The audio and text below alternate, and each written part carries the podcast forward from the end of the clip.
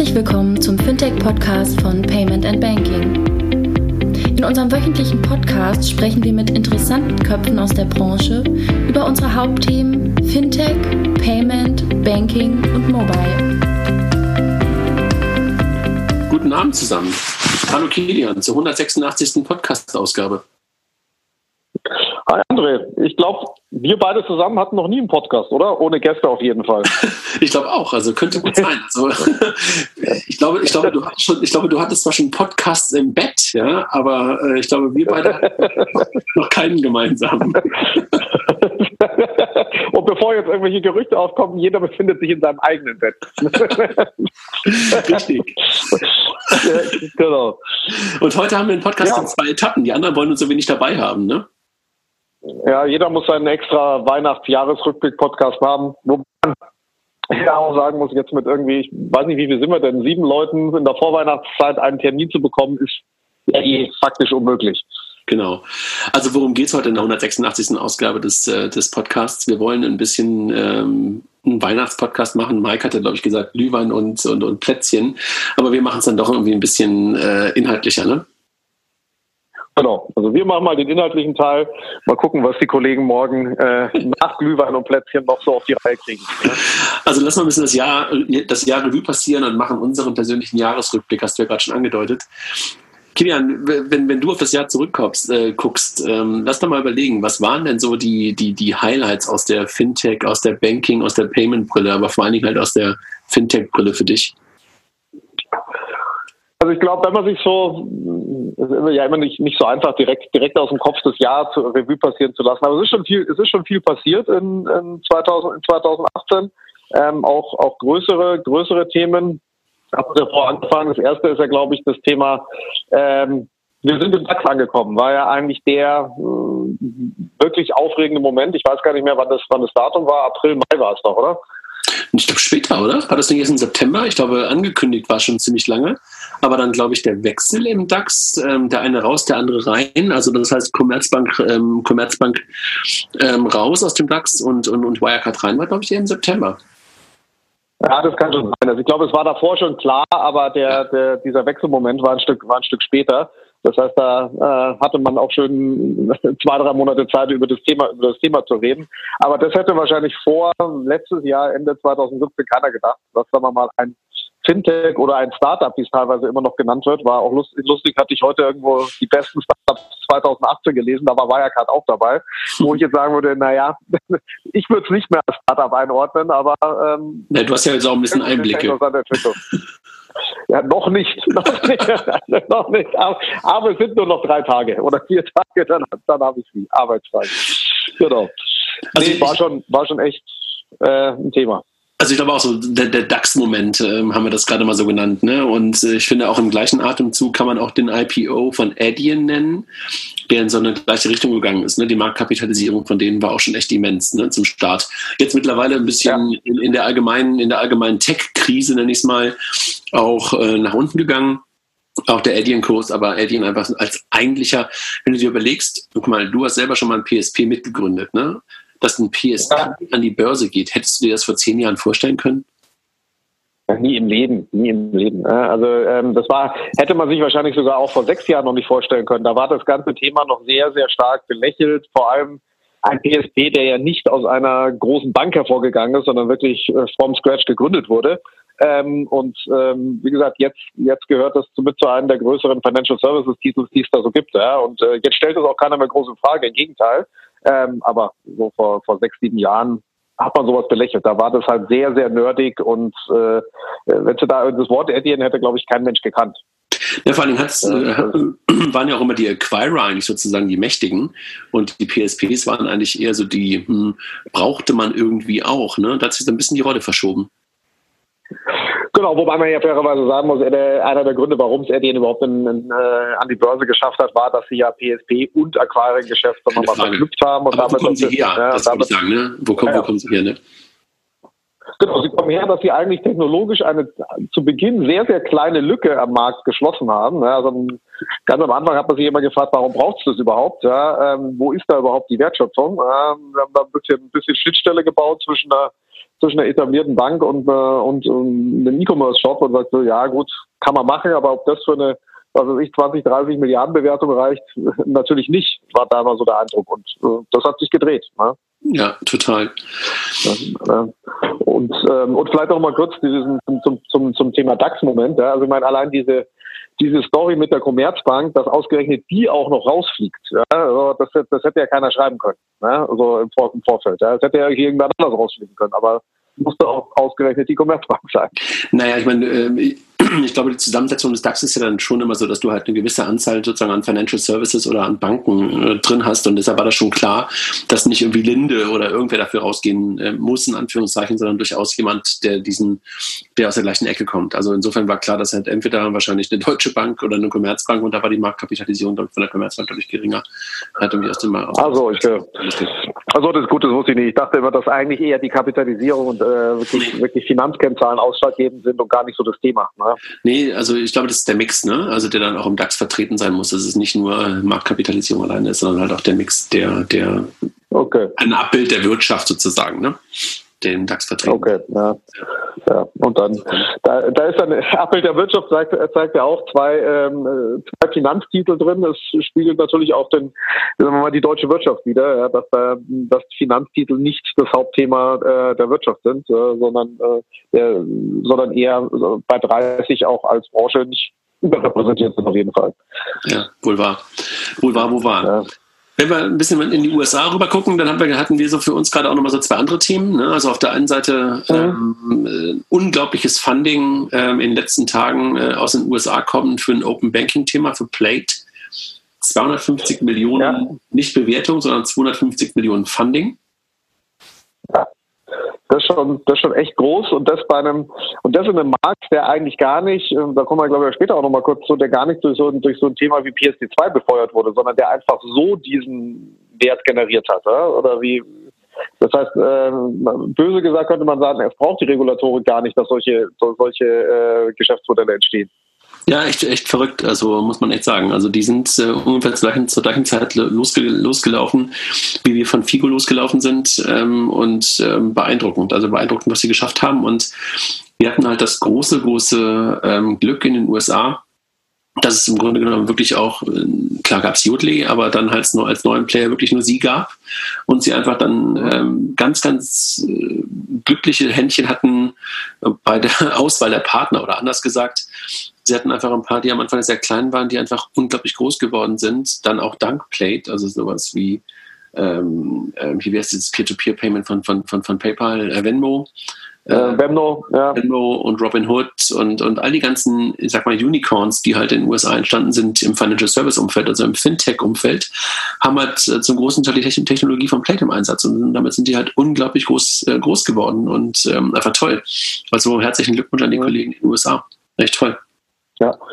Schöne Parallele zu Appian, die ja damals mit genau demselben, mit der genau derselben Strategie groß geworden sind. Ja. Auch auf jedes Startup drauf, dann am Schluss ein paar gehabt, die richtig groß geworden sind und das hat die eingebracht, wo sie jetzt sind. Also unter anderem das. Ne? Ja, also wirklich in der Tat, ähm, ja. habe ich mir auch gedacht, also so diese, diese Longtail, Longtail-Approach von Anfang an zu gehen und, und dev-friendly, wie man immer, immer so schön sagt, hat bei denen auf jeden Fall echt zu einer, ähm, zu, zu diesem riesigen, riesigen großen Schritt geführt. Also Chapeau. Dann ein anderer Blick, ein anderer Blick in die USA du hattest du vorhin gesagt, PayPal, Wahnsinn, ne? das hört nicht auf, dieser Wachstum. Nee, hört nicht auf und ich habe jetzt in, 2000, also in 2018 das Gefühl gehabt, es zieht jetzt wieder an. Ne? Also ich hatte mal, sagen wir mal, zumindest mal aus einer europäischen Brille hatte man irgendwie 2016, 2017 so ein bisschen den Eindruck, PayPal ruht sich ein bisschen aus, wird der doch, wird doch irgendwie so konservativer, wagt nichts mehr, investiert nicht mehr viel. 2018 ganz anders. Große Übernahmen gemacht, Wachstum geht weiter.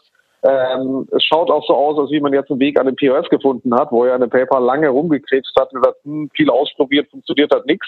Also ähm, da scheint eher Phase 2 eingeläutet. Also muss ich auch sagen, also mein, mein, mein Highlight auch, auch PayPal bezüglich ist einfach auch so ein bisschen gewesen, dieser Google Pay PayPal-Moment.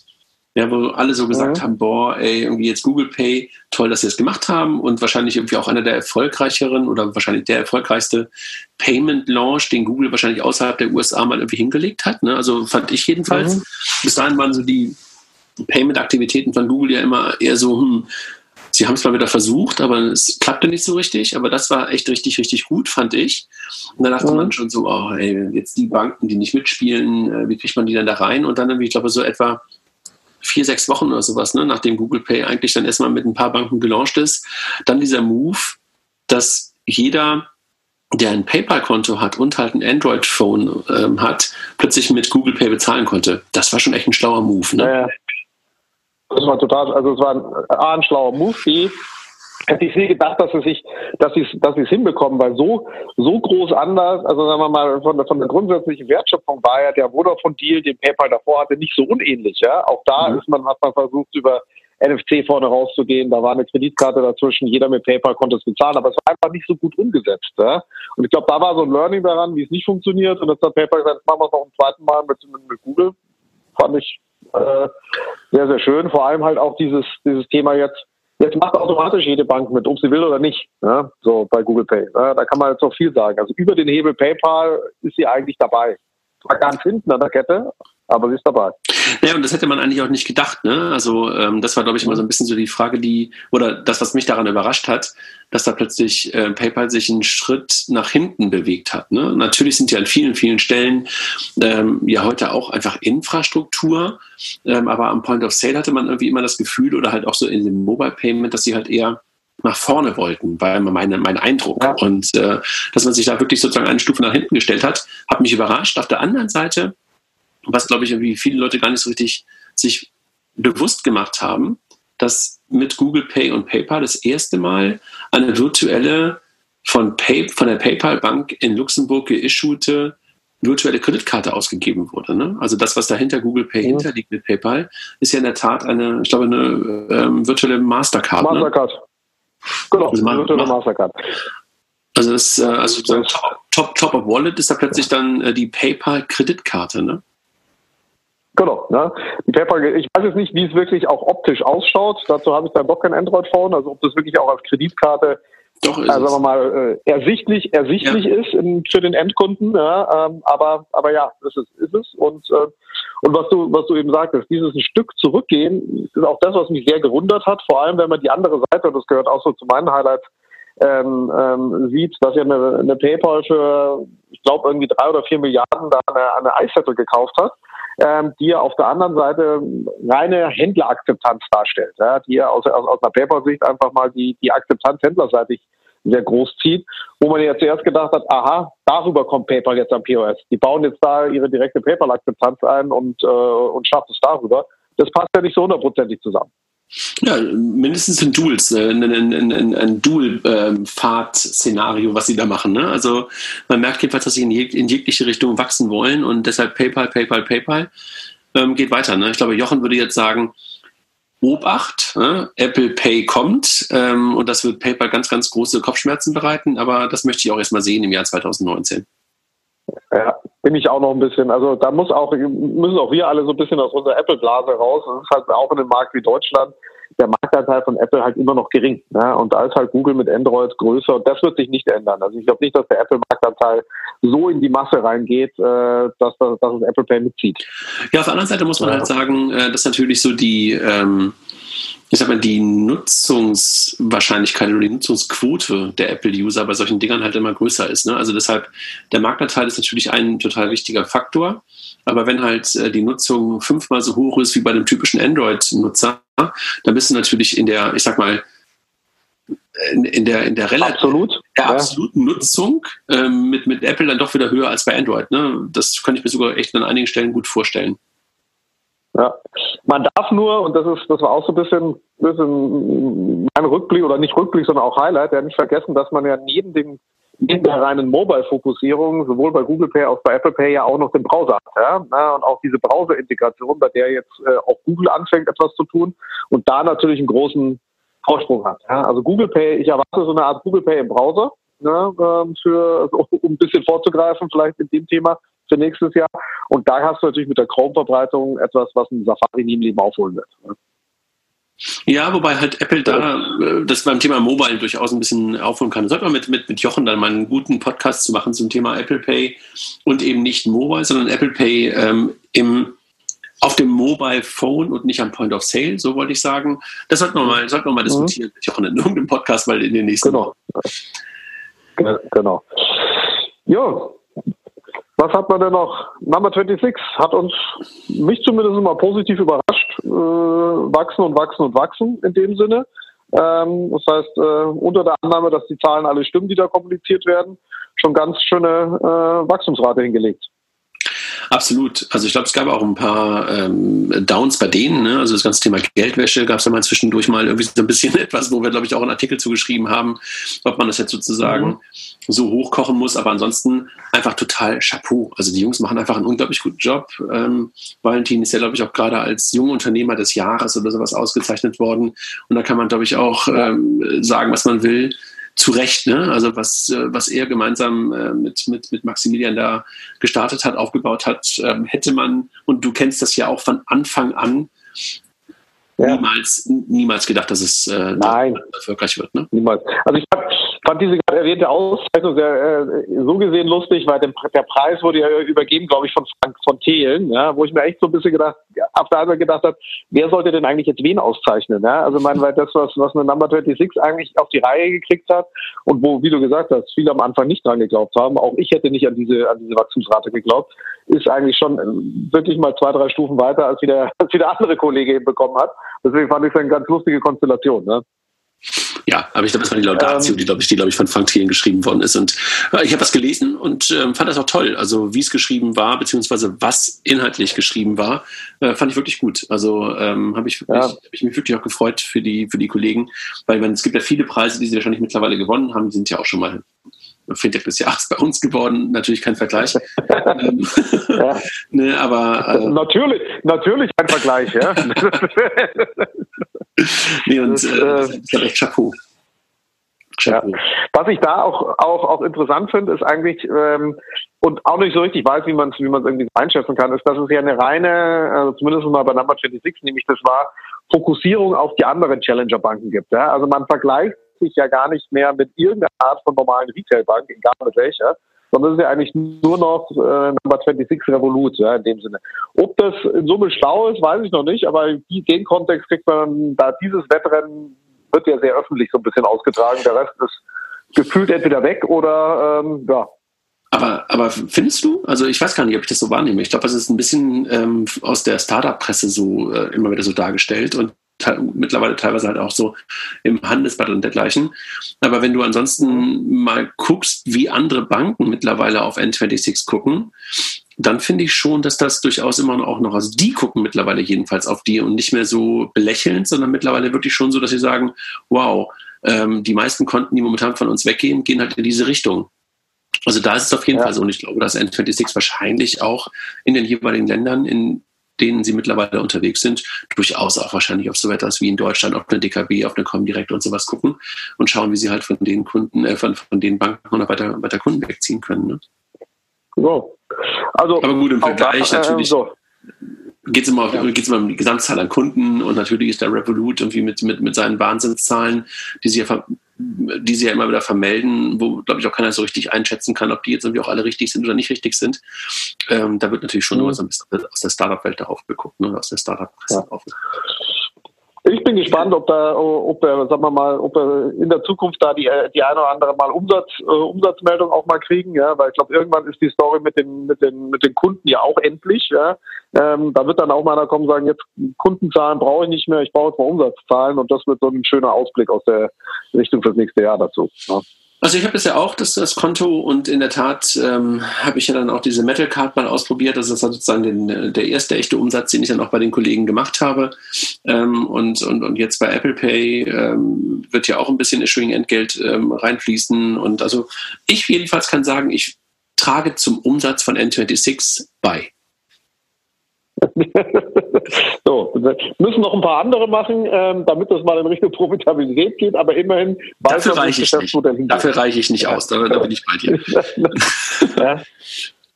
Kilian, beim, genau. Thema, beim Thema Krypto und, und Bitcoin, da bist du ja, da bist du ja ein, viel größerer Experte, als, als, ich das, als ich das bin und viel tiefer in diesem Thema drin. Ich hatte ja letztes Jahr meinen mein, mein Bitcoin-Moment, weiß ich gar nicht, ob du dich daran erinnerst. Ich habe ja ziemlich genau auf dem Peak ähm, ein bisschen was äh, von, von, von, von minimalsten Bitcoins, die ich mal irgendwann äh, zum sehr, sehr günstigen Preis gekauft habe, verkauft, um mir ein neues Fahrrad zu kaufen. Also ich habe sozusagen Bitcoin in Carbon getauscht. Ähm, und äh, dieses Jahr hätte ich es wahrscheinlich nicht so gut machen können. Ne?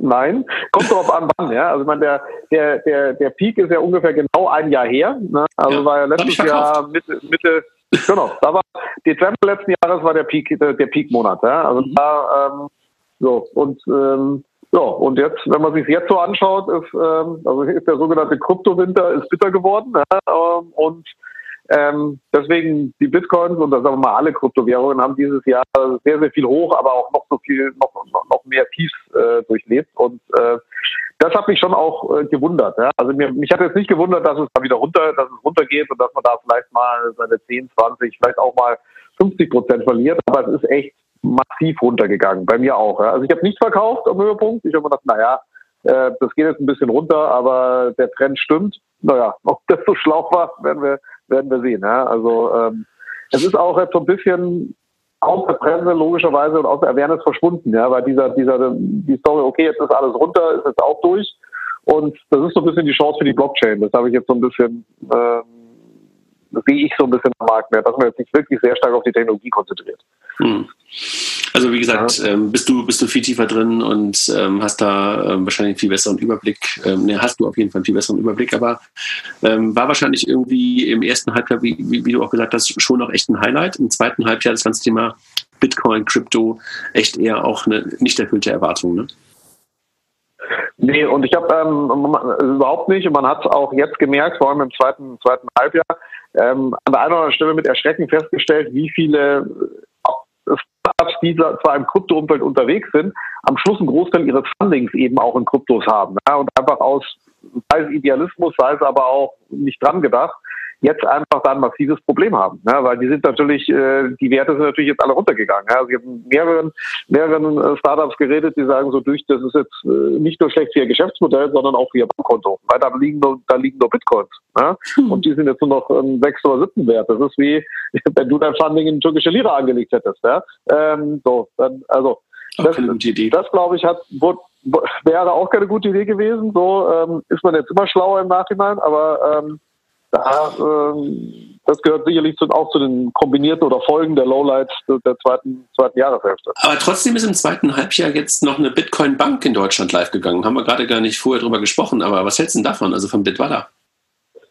Ja, also Finde ich, find ich super, weil, man, weil das ja sowas ist, wo, sagt, äh, wo der, der ein oder andere, sagen wir mal, Innovationsskeptiker, den es ja in Deutschland gibt, der sagt, ja, wieso, wie kann denn sowas in Deutschland überhaupt entstehen? In Deutschland, die äh, im Bargeldland Nummer eins, eine Kryptobank, wo kommt denn das her? Also finde ich super. Finde auch super, dass die ähm, Jungs haben sich ja relativ lange nicht Zeit gelassen, sondern es hat halt einfach gedauert, sowas hinzustellen, weil naja, sie haben zwischendurch auch, Arbeit neu war. sie haben zwischendurch ja wirklich auch richtig, richtig, richtig Pech gehabt, in Anführungszeichen, weil ihre Mastercard, ja. die sie rausgegeben haben, ihnen ja sozusagen wieder weggenommen worden äh, ist, ne? Und, und damit fast die Firma eigentlich im Grunde genommen, ähm, ja, wahrscheinlich fast vor dem Ausstand, ne? Ja.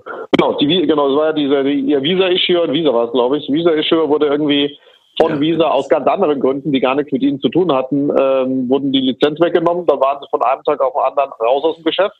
Und aus der Situation heraus nochmal eine komplette Bank aufzubauen, auch den Atem hinzukriegen, auch den entsprechenden Partner zu haben, der das mitgeht, schon Respekt ja, aus, der, aus der Geschichte. Und ich ähm, glaube, die Woche sind die ersten wirklichen Mastercards auch rausgegangen, also neun Bitwala Mastercards. Ja.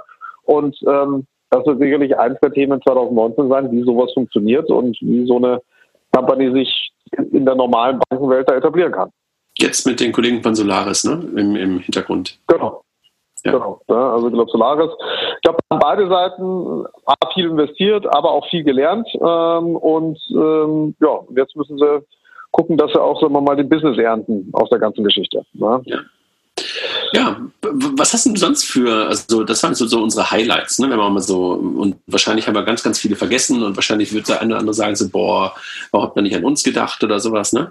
Ähm, ja. was, hast du, was hast du denn für nicht erfüllte Erwartungen, außer das äh, Bitcoin-Thema, über das wir gerade schon gesprochen haben im zweiten Halbjahr? Was gab es denn für dich? Ja. Also von den, von den Lowlights oder sagen wir mal von dem, wo ich gesagt habe, gedacht habe, da passiert mehr. Thema IDs finde ich, ist nicht so angekommen am, am Markt oder genau am Markt, wie man so erwartet hat. Da war ja auch äh, vor gut eineinhalb Jahren war das Thema ziemlich gehypt. Da sind die, die Yes und die Verimis und die, äh, wie heißt die andere Allianz, NetID oder sowas an den Start gegangen. Ich merke nichts. Ich habe selber mich noch nie mit den Dingern irgendwo eingeloggt, genutzt oder sonst irgendwas. Also das, das fand ich irgendwie wenig Delivery in dem Bereich. Und äh, ja, das war so ein bisschen Lowlight, finde ich.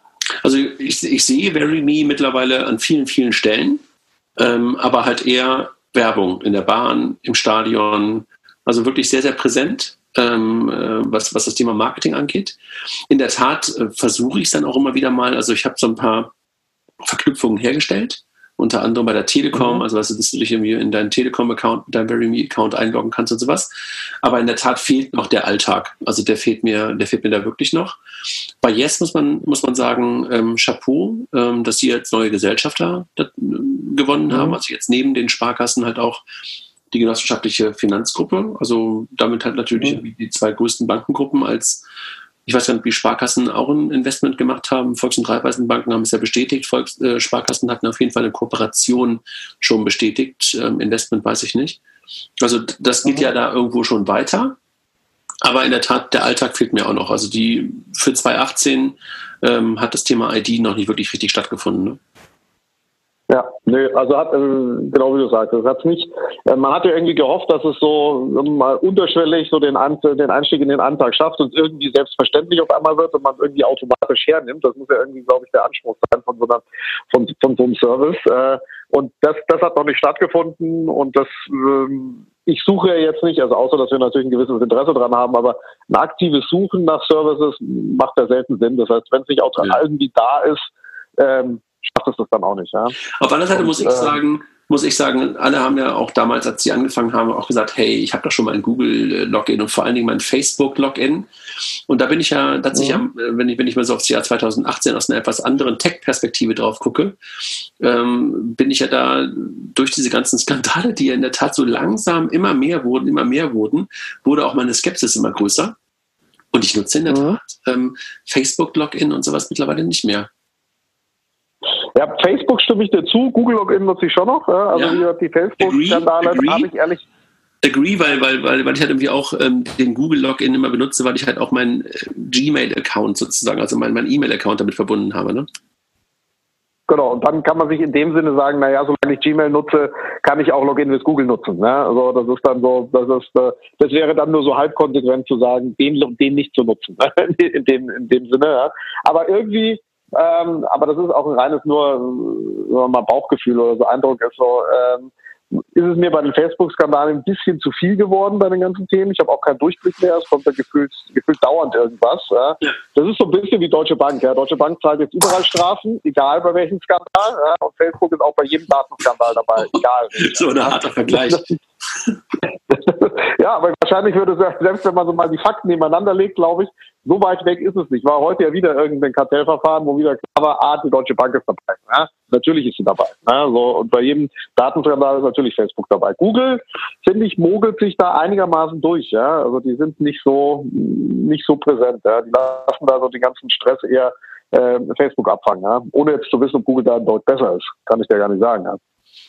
Ja, aber man hat das Gefühl, dass es da irgendwie geschickter oder was auch immer gemacht wird, bin ich bei dir. Aber deshalb ja. ähm, bleibt meine Hoffnung, dass da so etwas Europäisches auf der ID-Ebene wirklich stattfindet. Also wäre wirklich eine große, große Hoffnung, mhm. ähm, wenn man mal so ein bisschen auf 2019 guckt. Ähm, das würde ich noch nicht unter Erwartung packen, nur unter Hoffnungen kann ich es packen. Also Weihnachtswünsche.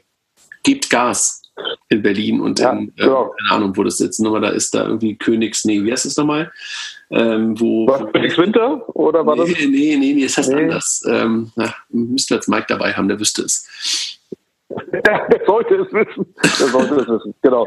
Ja, ja genau, also gebt, gebt Gas da und schaut, dass dieses, dass dieses Thema ähm, äh, ID per se Relevanz, Relevanz gewinnt und da war wahrscheinlich auch 2018 auch noch relativ viel, sagen wir mal, äh, in, in, interne Reibungsverluste da, Managementwechsel, Finanzierungsthemen, Partner machen unterschiedlich mit und so weiter.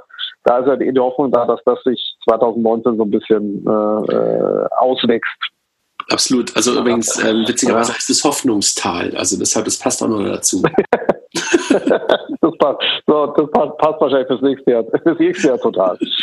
Ja, aber zu den nicht erfüllten Erwartungen auch so ein bisschen PSD2, oder? Also ja, die große Umwälzung äh, ist noch nicht angekommen. Nee, also ähm, äh, beschäftigt mich ja wirklich jeden Tag und ähm, ähm in der Tat ähm, eine nicht erfüllte Erwartung an vielen, vielen Stellen. Ähm, noch unglaublich viele Fragezeichen. Ähm, auch wiederum ein Stück weit Rückschritte, was das Thema Offenheit ähm, der ganzen Infrastruktur angeht. Ähm, wahrscheinlich sehr erfolgreiche Lobbyarbeit der, der bestehenden Banken ähm, auf die EBA und auf die ähm, Europäische Kommission, dass plötzlich wieder Dinge ähm, bei der PSD2 jetzt umgesetzt werden sollen, die eigentlich fast die PSD2 absurdum führen, sowas wie Redirect und dergleichen. Also da gibt es wirklich noch ganz, ganz viele ähm, Fragezeichen und damit halt auch ähm, nicht umgesetzte Themen und damit unerfüllte, ähm, nicht erfüllte Erwartungen. Also und natürlich damit auch keine echte Umwälzung, was manche erwartet haben, was ich niemals erwartet hätte, aber auch wenig neue Modelle. Du siehst natürlich ein paar Modelle, die jetzt auf diesem Thema aufsetzen. Es wird auch immer mehr, ähm, teilweise auch ähm, ziemlich utopische Ideen. Und was du halt siehst, dass, oder wo wir, glaube ich, in Deutschland gerade mal wieder schlecht sind, wir könnten eigentlich ziemlich gut unsere Erfahrungen aus der HBCI-Welt auch übertragen in diese Open Banking-Welt. Tun wir momentan relativ mhm. schlecht. Ähm, und du siehst halt so in den Ländern, wo gerade Open Banking startet, dass da noch ganz, ganz andere Ideen unterwegs sind als die, die bei uns zum Beispiel schon Erfolg, ähm, erfolgreich waren. Also in UK denken zum Beispiel ganz, ganz viele Leute daran, dass plötzlich Open Banking dazu führt, dass du am Point of Sale ähm, mobile plötzlich Überweisungen ausführst. Mhm. Ja, und da denken ja. so, okay, hm, das mit, das mit SCA wird echt eine Herausforderung. Aber in der Tat ist das ja auch etwas, was hier in Deutschland ähm, in Verbindung mit, mit Instant Payment ja auch sehr stark diskutiert wird. Hier äh, Stichwort Hypo äh, oder Hypo, glaube ich, ne? Ähm, wo das ja. Oh, Hippo. Ich, ich, ich kann es mir immer nur mit Nilpferd merken. Ja? ähm, das, das, gefährlichste Tier im Urwald übrigens. Ja? ja. aber ob im, im Payment-Markt die Analogie passt, weiß ich noch nicht. Ja, weiß ich auch noch nicht ähm, genau. Aber, aber in der Tat, also ist ja PSD2 einfach echt ähm, unerfüllte, bisher nicht erfüllte Erwartungen. Und ähm, auch da habe ich aber nochmal Hoffnung, ähm, dass mehr Klarheit reinkommt in den ganzen Markt. Und ich glaube, was halt ganz, ganz, ganz, ganz stark notwendig wird, ist eine Verwaltungspraxis. Das klingt gerade so total ähm, langweilig und spießig, aber ich glaube, da werden wir einfach sehen, wenn halt eine, eine, eine BaFin und andere Aufsichten dann irgendwann für sich auch eine Praxis gefunden haben, was sie sehen wollen und was sie nicht sehen wollen, werden wir halt auch viel, viel stärker Modelle im Markt sich etablieren sehen. Weil momentan haben einfach viele noch so viele Fragezeichen, dass einfach, glaube ich, auch einige Modelle einfach noch in der, in der Schublade liegen und einfach noch nicht gestartet sind, solange noch nicht hundertprozentige Klarheit oder wenigstens 80-prozentige Klarheit darüber ist, was man machen kann und was man nicht machen kann. Ja, stimme ich dir, stimme ich dir zu. Genau. Verwaltungswort. Ja. Schönes Wort, habe ich gelernt. ich hatte kurz, kurz Angst, als das Wort, das Wort an einem Donnerstagabend, aber, äh, aber ja, thematisch, thematisch stimmt schon und ich glaube, da wird, wie du sagst, da wird es viele geben, die sagen, ob ich jetzt mein Thema noch ein halbes Jahr länger oder kürzer in der Schublade halte, da verliere ich nichts ne, dabei. Im Gegenteil, vielleicht gewinne ich sogar was. Also der Marktdruck ist nicht so groß, dass jeder sagt, Schublade auf, Thema auf den Markt werfen und los geht's, sondern lieber noch ein bisschen warten und wenn es 2019 nichts wird, dann wird es 2020 oder sowas in der Art. Ich glaube, das ist eher so ein bisschen die, der Mindset, was ich schade finde, aber ja, äh, im Moment glaube ich auch nicht so einfach zu ändern. Richtig. Also ich glaube, PSD2 war dieses Mal äh, in, in dem Zusammenhang das erste Mal so richtig im Fernsehen, äh, als die Finanzgurus in der Höhle des Löwen waren. Ne? Die haben dann auch über das Thema gesprochen. Mhm. Da war es dann das erste Mal ja. so richtig, ähm, so, wo so eine andere Art von Modellen auf so etwas aufgesetzt haben. Also auch so ein kleines. Highlight, ne?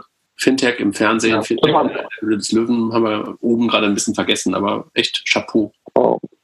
Ja, das war der Bildzeitungsmoment. Ja. Also ich meine, wir hatten, glaube ich, jetzt auch vor 2017 ja auch, da war es zum ersten Mal auf selben Level Kontodaten in Gefahr, ja, sowas. Ähm, das, das war dann, glaube ich, ein Jahr später nochmal. Das war auch 2018. War das 2018?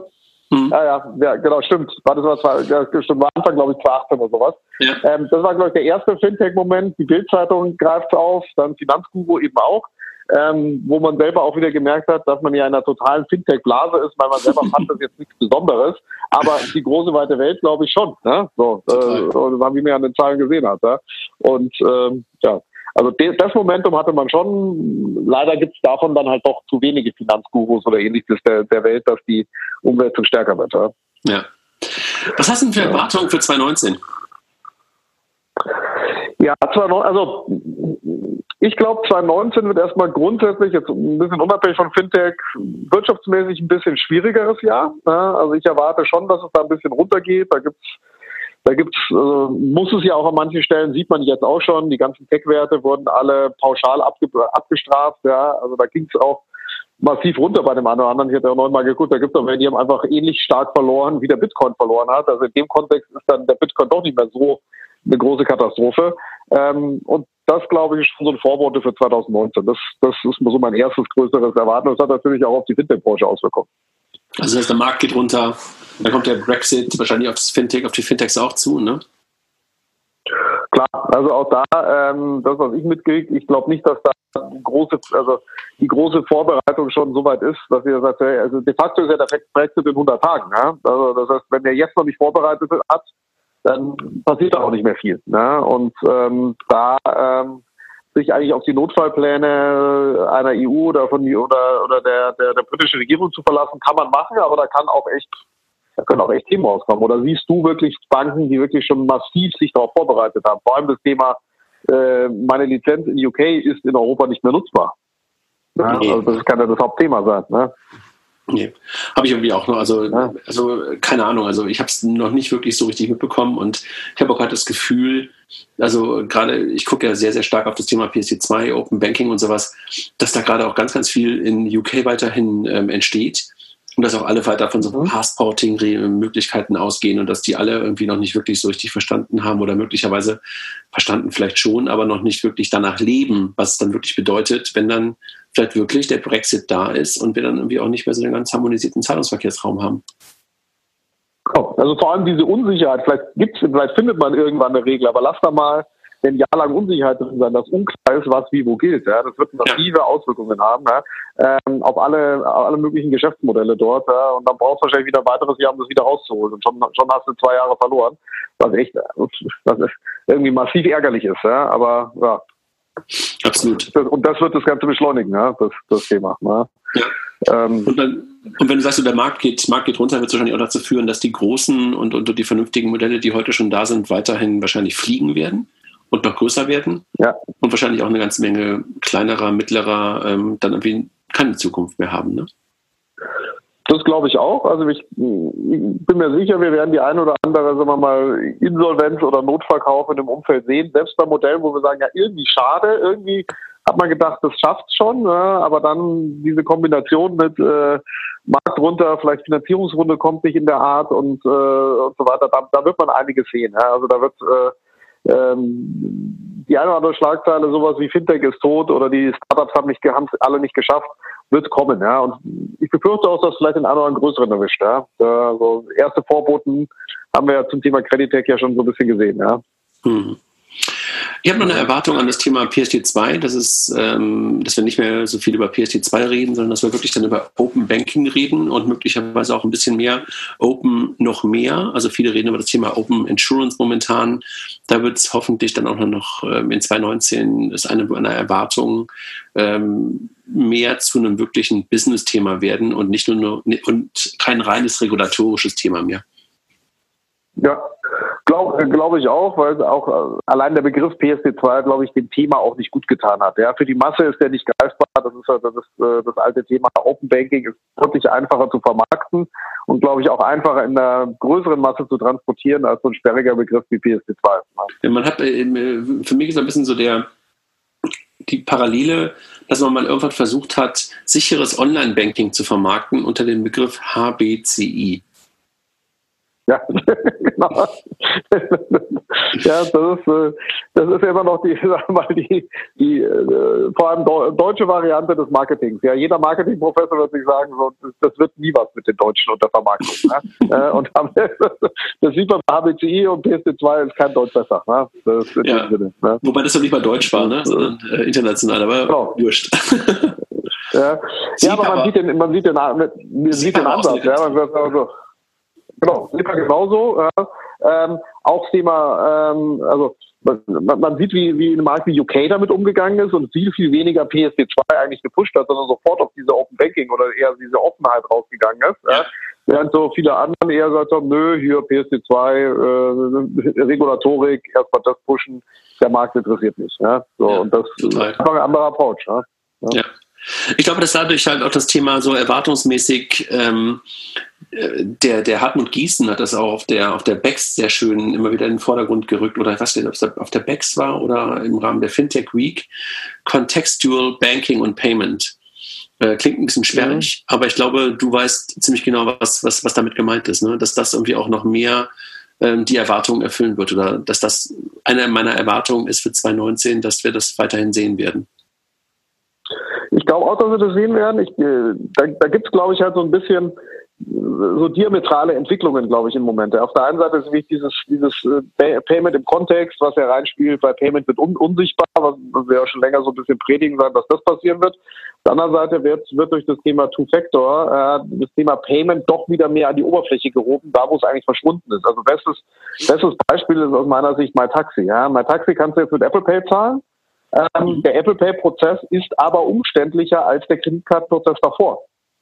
Ja, davor habe ich einmal gezogen, war die Kreditkarte, Payment im Kontext eigentlich verschwunden. Jetzt mit Apple Pay, Face ID zweimal drücken und so weiter, ist aus der Kundensicht wieder umständlicher als davor. Ja. Und ich glaube, diesen, diesen Kampf werden wir sehen. Ja. Der, der, wird, der wird am Markt geführt werden. Ja.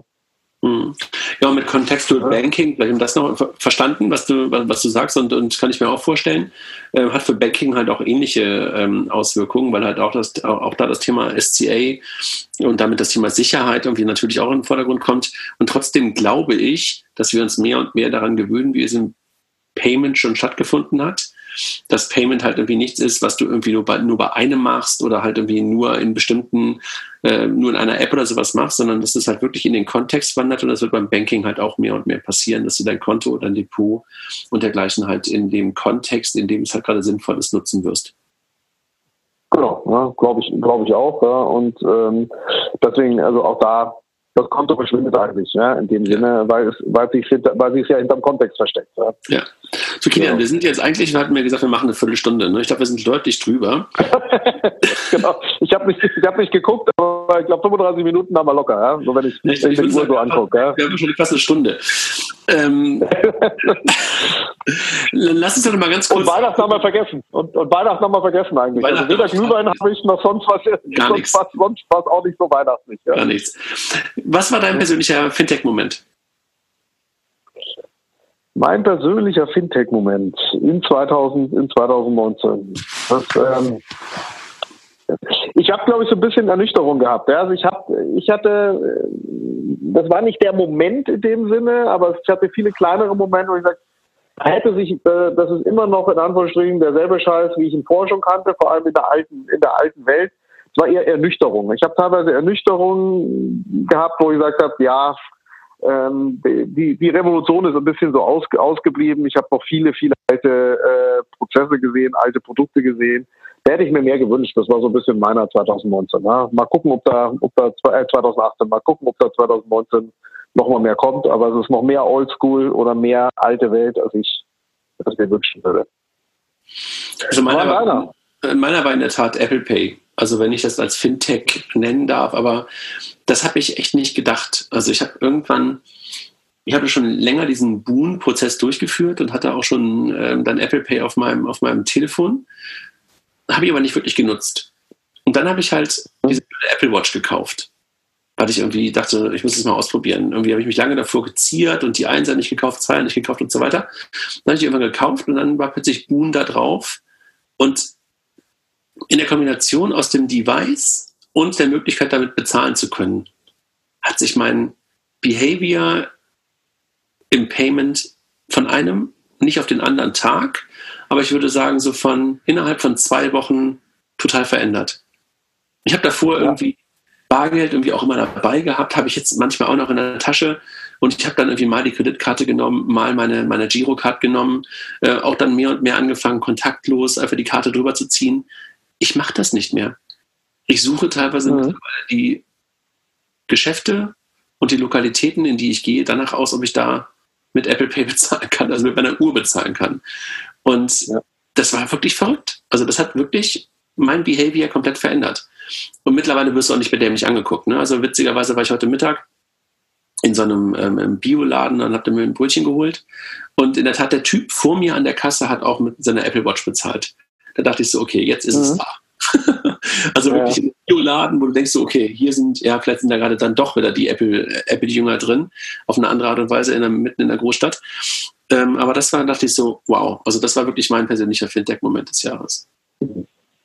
Ich hatte noch einen zweiten, der mir jetzt gerade eingefallen ist. ist wir waren ja im, äh, war mit dem Kollegen Raphael ähm, in, in China gewesen. Und mein Fintech-Moment war da auch wie ausgeschlossen man sich vorkommt, wenn man nicht Teil eines Ökosystems ist. Ja, in China, äh, Ali, so, kam, ich kam mir wieder vor, also das war mein, mein so Fintech, aber ich darf nicht mitmachen Moment, ja, was man nicht mehr gewohnt ist. Das heißt, das ist, man steht da, wo alle, jeder nach einer nach dem anderen erzählt die Alipay WeChat Story. Wir sind im Land, auch noch in der Stadt, wo Alibaba sitzt ja, und zahlen mit Bargeld. Ja, so, äh, so, das ist so, das war ein totaler äh, Downside-Fintech-Moment, aber auch das passiert. Ne? Das ja. so, so, man darf nicht überall mitmachen. Ne? So, ist es nicht mehr da. Wir hatten noch eine ganze Menge andere Themen, die wir eigentlich so in unser 20 Minuten, Viertelstunden Podcast durchnehmen wollten. Das wir jetzt weg. Ähm, ähm, aber die anderen können ja so ein bisschen darüber sprechen, was, was sich bei Payment und Banking noch getan hat und dergleichen. Das tun wir jetzt nicht, sondern ich würde sagen, nee wir verabschieden uns ähm, für dieses Jahr, ne? Genau. Also uns hört er nicht mehr dieses Jahr und wir freuen uns trotzdem aufs nächste. Absolut. Ne? War, glaube ich, ein schönes Jahr für, für, für Payment und Banking und hat sich, glaube ich, echt gut weiterentwickelt. Und vielen Dank dir und äh, ein schönes Weihnachtsfest und einen guten Rutsch, Kilian. Dir auch. Bis dann. Ciao. Tschüss. Mach's gut.